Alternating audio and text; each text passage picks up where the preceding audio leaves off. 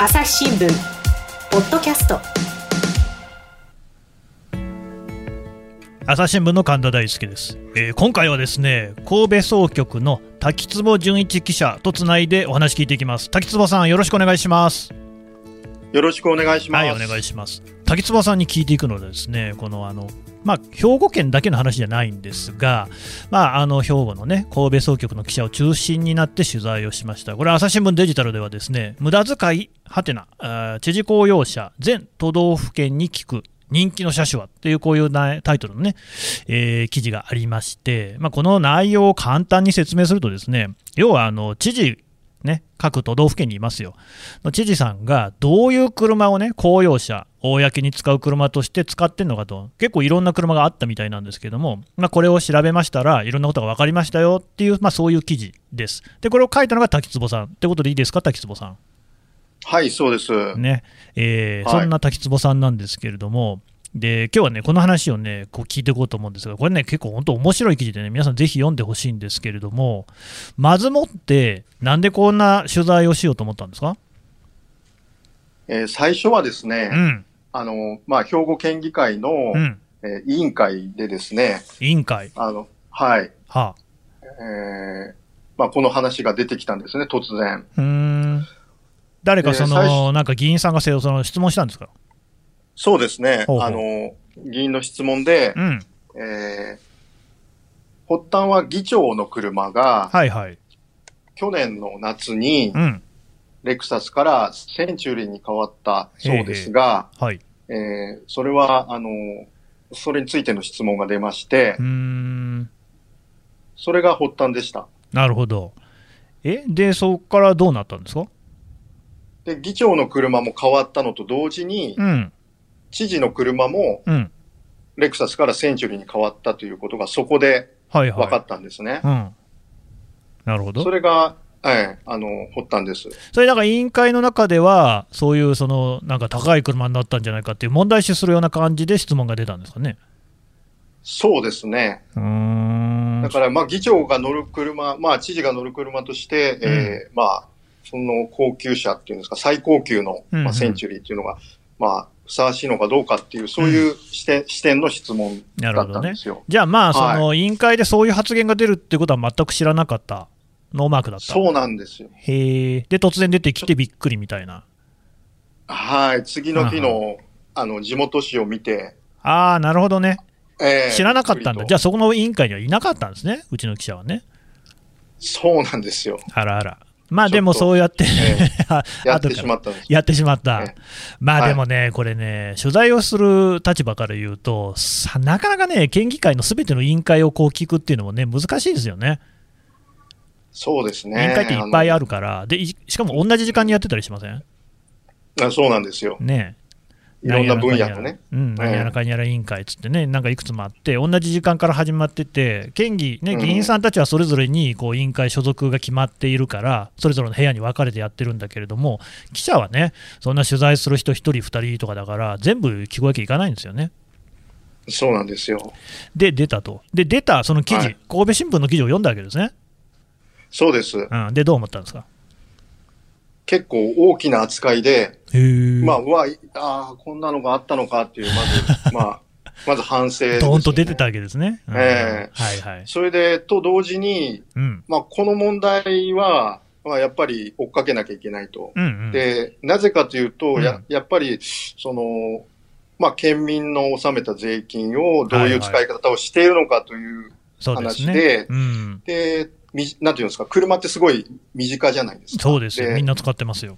みんなが使っているし、うん、その、まあ、税金の使い方っていう意味で言うと、これはやっぱり、あの、ちゃんとその場にはいなかったんですけど、うん、追っかけなきゃいけないなと思って、うんその、あの、神戸市新聞に載った日に、うん、えー、取材を始めました。で、ただ最初は、なんとなくその、こんな全国ニュースになるっていう感じではなくて、まあね、私私の中の認識では、そのちょっとローカルなというか、まあ、兵庫県の税金の使い道、まあそうですこんな、ええこんな使い方をしてますけど、どうですかねっていうのを、まあ、なんていうか、住民の方に考えてもらえるような、という感じで始めた、ね、じゃあ、まあ、朝日新聞には翌日の兵庫県版に載ったっていうとこですか？そうです。ああ、あんまりそんなに扱いは、ええ、うん、大きくならない。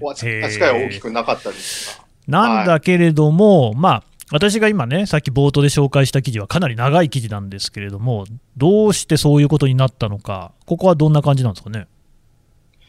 えー、その後、うん、えー、特にテレビのワイドショーで、この問題が、うんうん、すごく取り上げられていて。関西のね、ワイドショーで。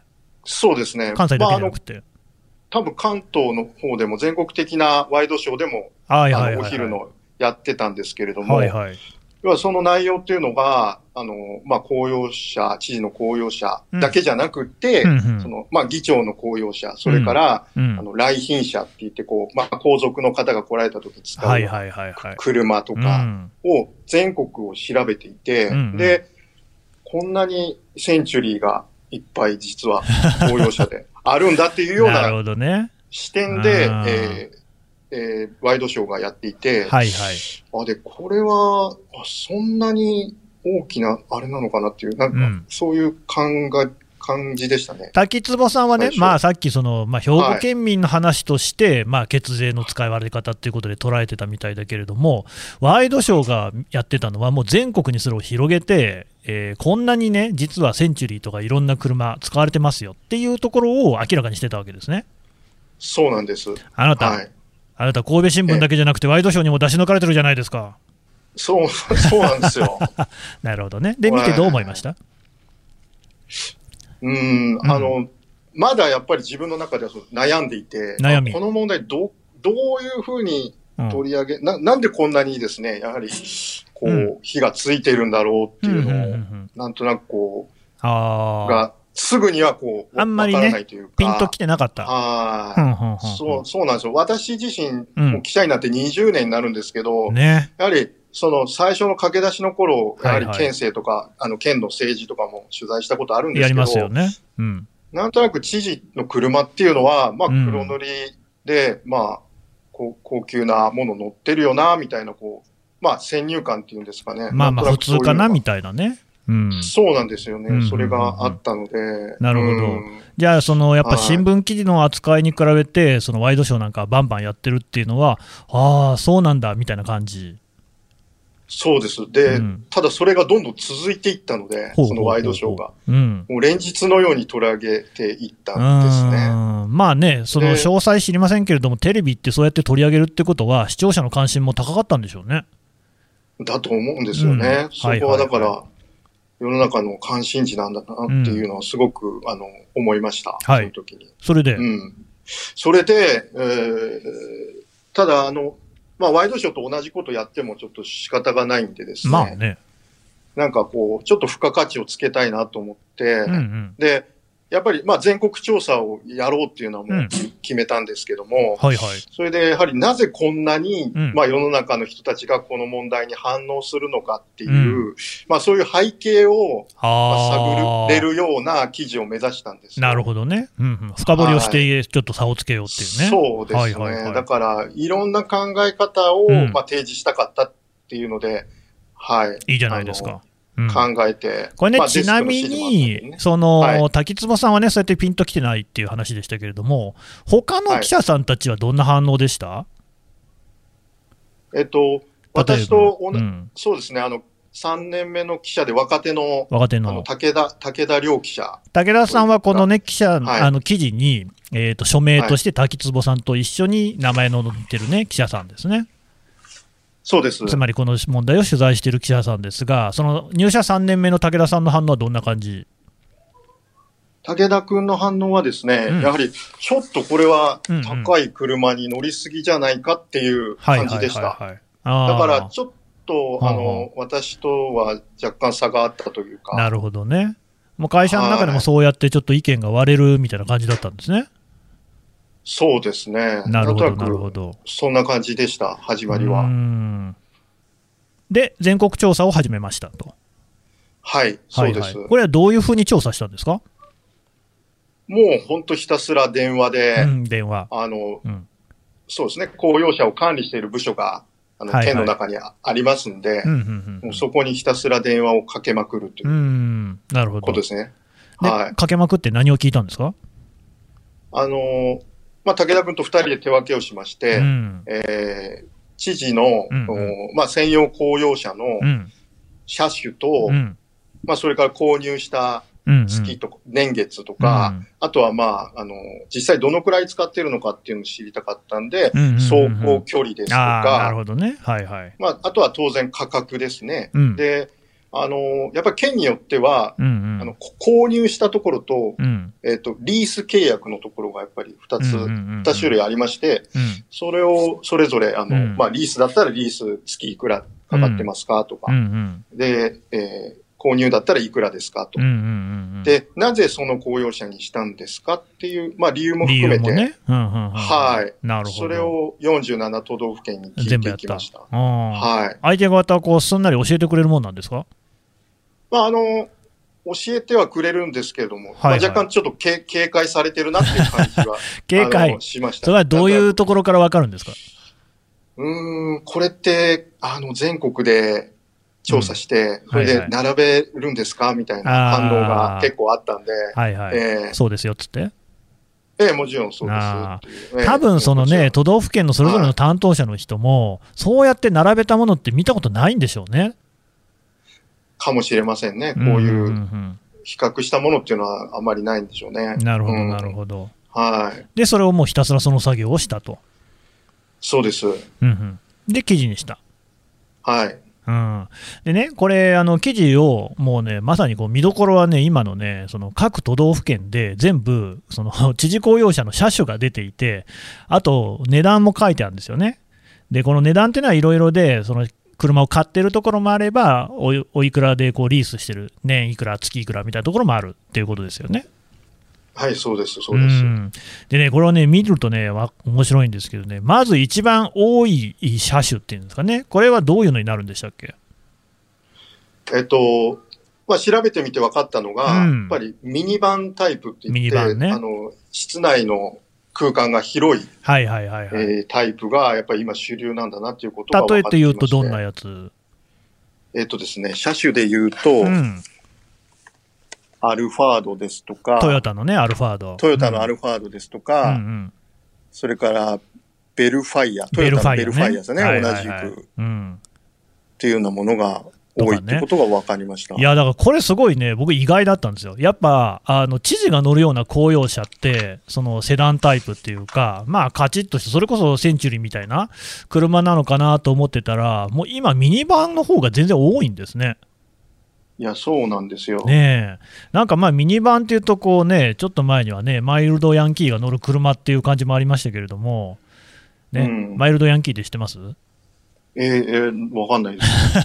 まあ、要は、そんな、その、暴走族とかね、いわゆるヤンキーってことじゃなくって、でも地元をすごい大事にしていて、地元でこうずっと生活を続けていて、えー、で、仲間を大事にして、だから仲間がいっぱいいるから、みんなその、そのミニバンがいいわけですよ。5人とか6人みんなで乗って、ほんで、例えばこう、キャンプに行ったりとか、海に行ったりとか、うん、そういうことを週末にして楽しんで、で、みたいな、そういう人たちのことを、マイルドヤンキーって、なんかどっか広告代理店の人がね、そういう名前をつけてるんですけれども、で、まあ、だから割と、その、なんていうんですかね、あんまりこう、カチッとした車っていう印象は全然ないわけですよ。はい。うん、でもそれが一番多いんですね。そうなんですよ。あの、うん、やはり、室内空間が広いっていうことで、うんうん、まあ、やはり、その、まあ、その社内でいろんな職員の方と、まあ、あの、会議をしたり、まあ、打ち合わせをしたりっていうことも、まあ、しやすいということで、えー、まあ、まあ、いろんな理由を挙げてるんですけどね、そういう。やっぱもう移動中も時間を無駄にしないで、もう会議だと。とこ、という時もあると。まあね、知事さんともなりゃ、ほんね、その都道府県のね、すべてのこう事象をね、その人が扱ってるわけですからね。そうです、ね、結構大変だし、権限もでかいんですよね。いや、大きいですよ、知事の権限ってやはり。もう多岐にわたってますしね、その、まあ農業から、それからそれこそ土木から、もういろんなことを、まあ、見ていかなきゃいけないんで。そうなんですよね。各都道府県においては大統領みたいなね、存在だなんて言われることもありますからね。そうですよね。うん、で、まあ、そういうそのミニバンがまず多かったと。で、はい、っていうことは、その兵庫県の場合ね、これは、えーと、センチュリーにしてしてるわけですよね、今はね。そうです、うんうん、センチュリーを乗ってる県っていうのは、そんなないんですね。センチュリーに乗ってる県はですね、うん、そんなになかったですね。4県でしたね。ねはいはい。兵庫と愛知と、おなんとかかんとかっつってね。そうですね。うん。これはやっぱりあれですあ、ちなみに兵庫県はなんでセンチュリーになったんでしたっけ？えっ、ー、と、これ、去年の、あの、夏に、要は更新時期を迎えたんですけど、うん、まあ、それ、更新時期というのはある程度の走行距離を走っていて、うん、それを超えたら、まあ、更新することになってるんですけど、うん。うん、で、その時に、まあ、その前レクサスだったんですけど。レクサスも高級車ですけどね。まあ、そうなんですよね。まあね。センチュリーの方がもっと高いですね。まあ、最高、レクあそうですね。センチュリーは最高級車って感じで、はいはい、まあ、レクサスは高級車っていう感じだと思うんですけど、どねうんうん、その前がレクサスだったんですね。で、うん、ただ、まあ、その前はセンチュリーだったんですよ。レクサスの前、はいはいはい、前が。うんで、その、レクサスにそもそも変えた理由は、うん、あの、まあ、環境性能ってことで、うん、ハイブリッドがセンチュリーなかったっていうことで、うんうん、あの、レクサスに変えたんです。その、前々回の更新。なるほどね。はいはいはい、はい、それで、じゃあまたそのレクサスが、うん、えー、更新基準に達しましたと。はい。じゃあ次どうしますかっていう時に、うん、うんうんやっぱりハイブリッドがセンチュリーで出てたらしいんですよ。ああ、まあ新しくね、その時には出てたと。はい。はい。はい、うん、えー、なので戻したと。なるほど、ね、いうことになるんですけども、まあ、いろんな理由を、その後、この問題が、ね、発覚してから、まあ、うん、あの、井戸知事は言ってたんですけども、はいうん、それが、こう、ちょっと、まあ、またさらに火に油を注ぐような形になってます。ああ、なるほどね。で、まあ、批判が集まったという。その辺の話はまたちょっとね、後ほど詳しく聞くとして、えっと、はい、ちょっとね、記事から拾いますけれども、レクサスのリース代っていうのは、兵庫県の場合、議長車も含めて知事、知事用の車と議長用の車と2台あるんですね。レクサスの場合は、リース代が7年間で計2800万円と。で、これに対して、センチュリーは2台で計4200万円ということですから、えーとまあ、倍まではいかないけれども、だいぶ増えましたね。そうですね、だいぶ、あ7年間で、えー、1400万ぐらい増えてますね、増えることになったまあだからその金額をどう見るかっていうのは人によって評価が違うんでしょうが、ショーが、はい、まあ別にレクサスいいんじゃないのっていう気も確かにしますね。そうですね、うん、そういう、まあ会見なんかでもそういう声も結構ありましたね。で、これはやっぱり47都道府県を見ても高い方なんですか、うん、これがね、そのリース、うん、まあリースという形で、はいはい、あの、単年度の出費をこう、まあ、減らしてる感じになるんですけど、うんうん、まあこれトータルで見たらかなり高いと思いますね。うん、高い部類に入ってくる、ね、いやね、これがね、またこのね、表のね、一覧表の面白さの一つなんですけど、結構これね、同じ車種でも都道府県によって値段がまちまちですよね。そうなんですよね。ねで私見たのだと、はい、トヨタのベルファイア使ってる県って、まあ、いくつかあるんですけれども、えーと高知県の場合は429万円で買ってるんですよ。ところが、岐阜県の場合は1464万円なんですよね。1000万円以上違う。これってなんでこんなに違うんですかね？これあの、まあ、同じ車種の中でもいろんなグレードがあってですね、その、まあ、グレードの差っていうことも大きいと思いますね。あとはなんかオプションつけたりとかですか？オプションとかもあるんでしょうね。あの、岐阜の場合は、やっぱり買った当時、はいはい、最高級のランクだったみたいですね。うんベルファイアってこんな高いのあるんだって逆に思っちゃいましたけどね。1400万ですからね。ねえー、なんかマフラーが8本ぐらいついてんじゃないかって気がしますけどね。そういうことじゃないじゃなんか、そのね、うん、ロイヤルラウンジっていう。ロイヤルラウンジララ2列シートのランクがあるらしくて、まあそ、それらしいんですけど。ああ、なるほどね。内装ね。ああ、えー、確かに、あの、リムジンとかっていうのも、車の中がすごいですもんね。うんうんうんうん、ああ、じゃあなんかやっぱりそういう、それこそね、まあ見た目はそんなにベルファイアで変わることはないと思いますけれども、内装にお金をかければ確かに青天井で高くなりそうな感じしますね。そうみたいですね。なんかそんなに差があるとは僕も思わなかったんですけども、あの、調べていくと、本当に同じ車種でも、すごく幅があるんだなというふうに思いました。はい。でね、だからそこら辺はね、もうまさにね、これね、聞いてる皆さんはですね、自分のお住まいのね、都道府県がどんな車を使っておいくらかかってるのか、他県と比べるとめちゃくちゃ面白いんで、ぜひ読んでほしいんですけれども、ただ、え滝坪さん、あなたこれ、はい、これ記事が出たのは、えーと、10月の29日の朝刊に載ってますね。そうですね、はい、それより先に載っけた新聞がどっかにあるんじゃないですか？あまあ、読売に載ってましたね、はい、読売新聞はどういう感じで書いてたんですか、はい、まあ、同じような全国調査ではあったんですけども、みんな同じようなこと考えてる、えーはい、この一覧表はなかったですね。あ一覧表ないんだ。全都道府県なるほどだ、視点としては同じような感じなんですかね。いや、あ、そうなんで、まあ基本的にはそうなんですけど、やはり、ちょっとこちらとしては、その、うん、どうこの問題を考えるかっていう、その、なるほど指揮者談話に結構力をそこにこだわってたから、少しじっくりと構えてたわけですね。まあ、最初にね、神戸新聞に出ているし、ワイドショーでもやってるから、今更ね、1分1秒争うって話じゃないんでしょうからね。そうです。なるほど。でもあなたもう3回出し抜かれてるってことでいいですか？まあ結果的にそうですね。えーはい、あのね、はい、これね、新聞記者にそういうことを言うと大変プライドを傷つけるんで、まあ、この辺にしておきたいと思いますけれども、さて、はい、えーと、今の話にもあったような、その、えー、知事とのやり取りっていうことにもね、えー、聞いていきたいんで、この辺はあの滝坪さんよりも武田さんの方が詳しいと聞いてますんで、この辺この後伺っていこうと思います。朝日新聞ポッドキャスト。共に考え共に作る。音声による新しい報道の形。朝日新聞ポッドキャスト。国内外250を超える取材拠点。約2000人の記者が追う世界の今地域の声。しかしあなたは知らない。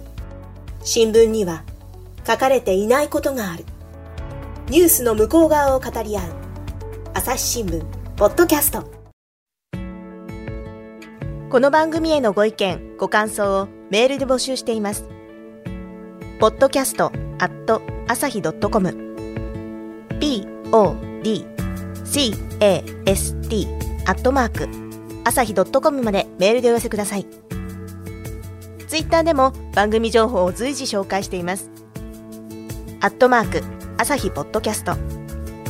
朝日新聞ポッドキャストで検索してみてください。